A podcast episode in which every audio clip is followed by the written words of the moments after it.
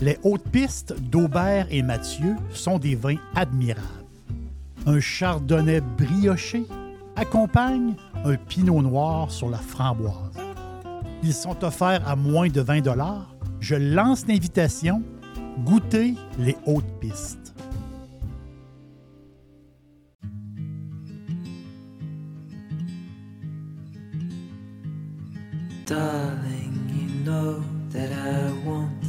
To go our way.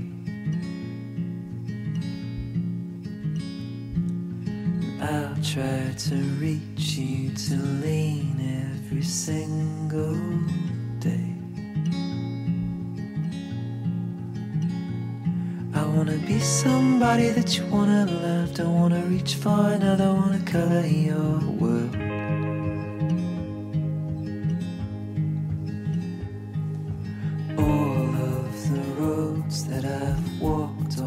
J'ai des amis dans le coin de Saint-Martin, dans les Antilles. J'ai des connaissances. Euh, je les connais depuis euh, une, bonne, douzaine d'années, certains. Des gens plus âgés que, plus âgés que moi. Euh, des gens super le fun. Des Français expatriés, comme beaucoup de Français. ils habitent Saint-Martin. Ils habitent les Antilles depuis longtemps. Euh, puis on, c'est une pure coïncidence. On s'est fait amis avec eux autres. À un moment donné, euh, j'ai loué un, appartement sur la plage euh, à côté de chez eux. À un moment donné, ils nous ont même loué leur maison. On, l'a appris à les connaître. On est amis comme ça. On s'écrit un peu de temps en temps. On l'a gardé, on garde contact. Ça, fait, quand même trois ans que je ne les ai pas, les ai pas vus.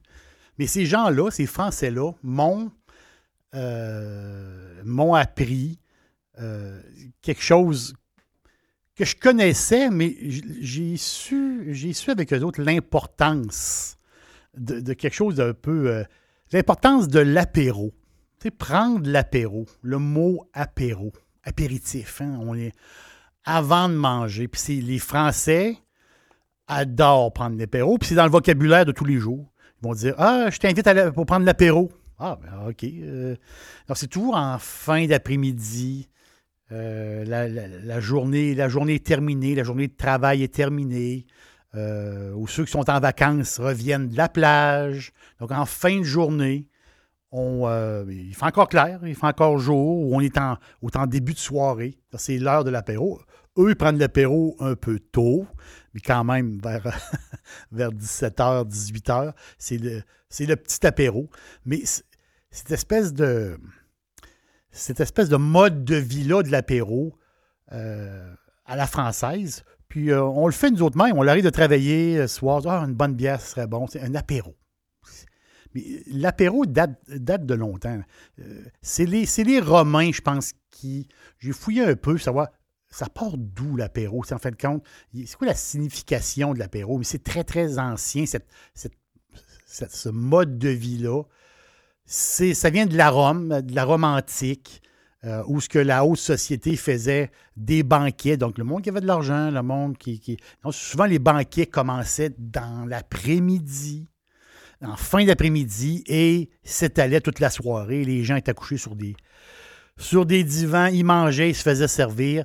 Mais avant, avant de commencer cette espèce d'orgie de bouffe des Romains, puis souvent, ces gens-là, euh, prenait l'apéro. Il n'appelait pas ça l'apéro, mais c'était, c'était. Il buvait des hydromels. Donc, il buvait des. L'hydromel, c'est une, boisson. C'est un, mélange d'eau et de miel fermenté. Donc, c'est un alcool à base de miel. Donc, il buvait avant le party, avant de boire du vin conventionnel, avant de faire le party, avant de s'empiffrer. Mais il prenait justement un apéro, un hydromel pour euh, c'est un peu le, Dans le temps, il disait quand on prend l'hydromel avant de manger, ça nous rendait, ça peut, ça peut nous rendre immortels. Donc, c'est un peu des croyances du temps. Donc, c'est très ancien l'habitude de prendre un, petit verre, de prendre un drink avant de manger, avant de commencer à manger.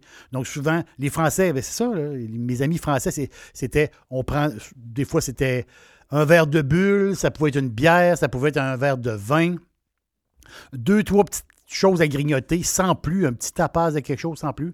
Mais on jase de notre journée. Et après ça, ben, on commence notre soirée, on soupe, puis euh, ça s'étire dans la soirée.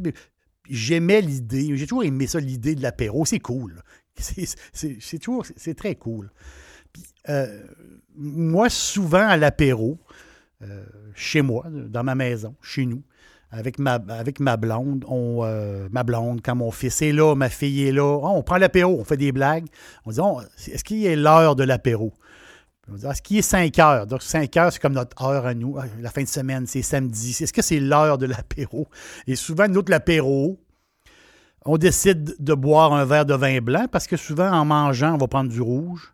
Et le blanc, ben, il est plus, on va dire, plus soft, euh, plus frais, donc on le prend en apéro. Et il y a un blanc, il y a, un vin blanc euh, fantastique, un vin blanc que j'aime beaucoup, beaucoup. Je vais vous le faire découvrir. C'est, euh, je suis tombé, j'ai fait un peu de lecture. puis par hasard, je, je, me suis dit, ah, je vais l'essayer. je vais essayer ce vin-là. Euh, c'est un vin qui est aux, alentours de 25 quand même, quand même pas donné, mais j'étais dans une talle, j'étais dans, dans quelque chose d'extraordinaire. Le nom du vin, c'est le domaine Trouillet. Un Bourgogne blanc. Donc là, on est en Bourgogne. Et euh, cette région-là de la France produit possiblement, mais je vais dire même sûrement, les meilleurs blancs au monde, les plus réputés. Oui, il y en a, il y en a des fantastiques. J'ai plein de vins à vous parler. J'ai plein de vins à vous parler. J'ai plein d'idées. Mais la Bourgogne pour le blanc, parce que la Bourgogne, oui, c'est le. Oui, c'est le pinot noir, c'est le cépage. Oui, mais il y a la chardonnay et le, la reine, la reine ou le roi, je peux dire, le chardonnay euh, pour les bourguignons, ben c'est ça. Pour eux autres, c'est tout. C'est, c'est la totale. Il y a une raison pourquoi que le chardonnay est si extraordinaire que ça en Bourgogne, qui fait des, des blancs magnifiques. Il y a une raison. La, raison est très, très simple. Ah oui, le soleil, euh, oui, euh, une certaine température parfaite entre le jour et la nuit. Il y a plein de choses. Mais la, raison principale pourquoi que le chardonnay est un miracle euh, en Bourgogne, c'est le sol. Le sol calcaire et le sol argileux. C'est très particulier. Oui, il y a du calcaire partout, de l'argile partout, mais c'est la, la, manière que le sol est fait. Donc, c'est des strates. C'est un peu technique, là, mais c'est des strates de pierres argileuses entre les strates, il y a de l'argile. Pourquoi que c'est comme ça? Pourquoi que le sol est comme ça? C'est que si on recule dans les années, euh, des années très anciennes, à la formation de la Terre, il s'est passé des choses. On sait que la Terre a bougé, les continents se sont déplacés, les, euh, ça a bougé énormément, son, son fouille. Et à peu près quoi, 150, 160 millions d'années, cette région-là euh, de la Bourgogne, c'est un genre de, un genre de marécage. Un peu comme, c'est un énorme marécage, un grand, grand marécage, une swamp.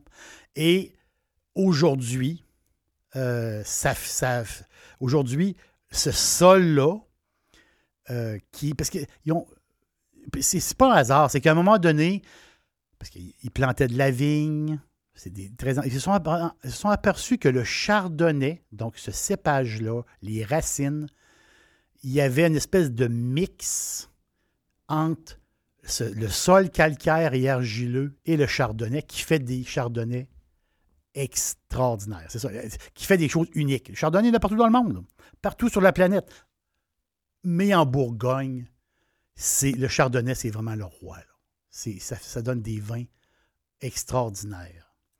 Donc, le domaine Trouillet, parce que oui, euh, on peut euh, on peut dépenser beaucoup d'argent pour s'acheter un Bourgogne blanc. On va s'acheter un Meursault, un Grand Chablis. Euh, des Meursault, c'est des vins à des prix, euh, fous. On ne peut pas se payer ça. Des grands chablis, oui, oui, il y a des chablis à prix euh, assez abordables. Il y a des chablis, des grands chablis qui sont très dispendieux. Les pouilly fuissés, les montrachets, les volnés, c'est tous des noms. Les cortons Charlemagne, c'est tous des noms de grands vins où ce que le monde soit prêt soit prêt à payer des prix de fou, mais il y a une raison pour qu'ils payent des prix de fou aussi, parce que c'est un hectare incroyable. Ça n'a pas de sens. Il y a une twist, je me répète, entre le chardonnay et le sol. On le ressent dans le vin. tu dis, ça, ça se peut pas être aussi bon que ça. Le problème, c'est qu'on n'est pas riche. On veut avoir accès à quelque chose de bon à prix d'amis, si on peut dire. Donc, le domaine Trouillet font un Macon solutré. Donc, Trouillet, Macon solutré. Euh, vous, allez, vraiment l'aimer. Moi, je l'ai. Et en apéro, justement, en apéro, c'est le bonheur parce que c'est pas un vin, pour moi, c'est pas un vin qu'on on va prendre en mangeant. Je pense que en mangeant, puis je suis pas euh, un apôtre pour dire il faut manger telle nourriture avec tel vin. Moi, je je suis pas là. Moi, j'aime le vin, j'aime la nourriture et je bois ce que je veux. Mais je mange ce que je veux. De, j'ai pas de ligne là-dessus. Mais pour, pour un vin de cette qualité-là, le prendre en apéro, prendre le temps d'y goûter, relaxer, prendre la bouteille à deux, à trois, à quatre, avoir un verre, c'est, une expérience. là. C'est, vraiment une expérience. Puis, on- vous allez comprendre en y goûtant, vous allez comprendre que vous allez comprendre c'est quoi des grands Bourgognes blancs. Quand on monte en, gamme, lui, il va vous faire triper.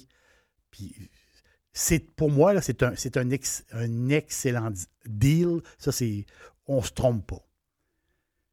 Mâcon Solutré. Donc, c'est ça, là. On est dans la région de Mâcon. On n'est pas loin. 7-8 km de Mâcon. Mais Solutré veut dire quelque chose. Mâcon Solutré, parce que le domaine Trouillet, qui font des grands vins et justement des vins en entrée de gamme, eux, sur leur terre, à côté, à côté de leur vignoble, il y a une, grand, il y a une roche. Ils l'appellent la roche de Solutré. C'est comme un promontoire, c'est une roche calcaire de 500 mètres de haut. Et les gens qui passent par là, si vous avez la, chance de passer par là, c'est tout près de Mâcon. Euh, le monde, les touristes, tout le monde veut monter en haut de la roche de Solutré. Pourquoi? Parce que quand on monte en haut, c'est quoi? C'est 500 mètres.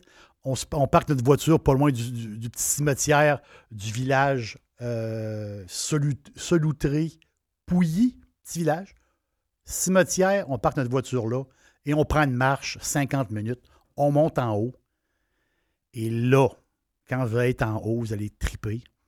Là, vous allez voir toute la région maconnaise, immense. Vous allez voir les vignobles à perte de vue. Par temps clair, on peut même voir les Alpes. Euh, c'est pas rien. Par temps clair. Donc, cette région-là est quelque chose d'un peu mythique, quelque chose d'extraordinaire. Euh, certains présidents français de l'époque euh, avaient une espèce de. lui, à chaque année, il fallait qu'il aille euh, monter en haut de la roche de Solutré. Pour lui, ça voulait dire quelque chose. Respirer le grand air et voir un paysage magnifique, paysage mâconnais de, ce coin-là qui est, vraiment fantastique. Donc, je vous recommande, je vous recommande le Trouillet Mâcon Solutré, Bourgogne blanc. Euh, je vous le dis, vous allez triper. Fiez-vous sur moi. Je vous donne, euh, un, petit in. Ce vin-là, d'après moi, ce vin-là, ça vaut vraiment la peine de le faire, de, le recommander ou de, le faire goûter à vos amis. Vous allez triper. Puis en apéro, en apéro, ben, on va avoir du plaisir.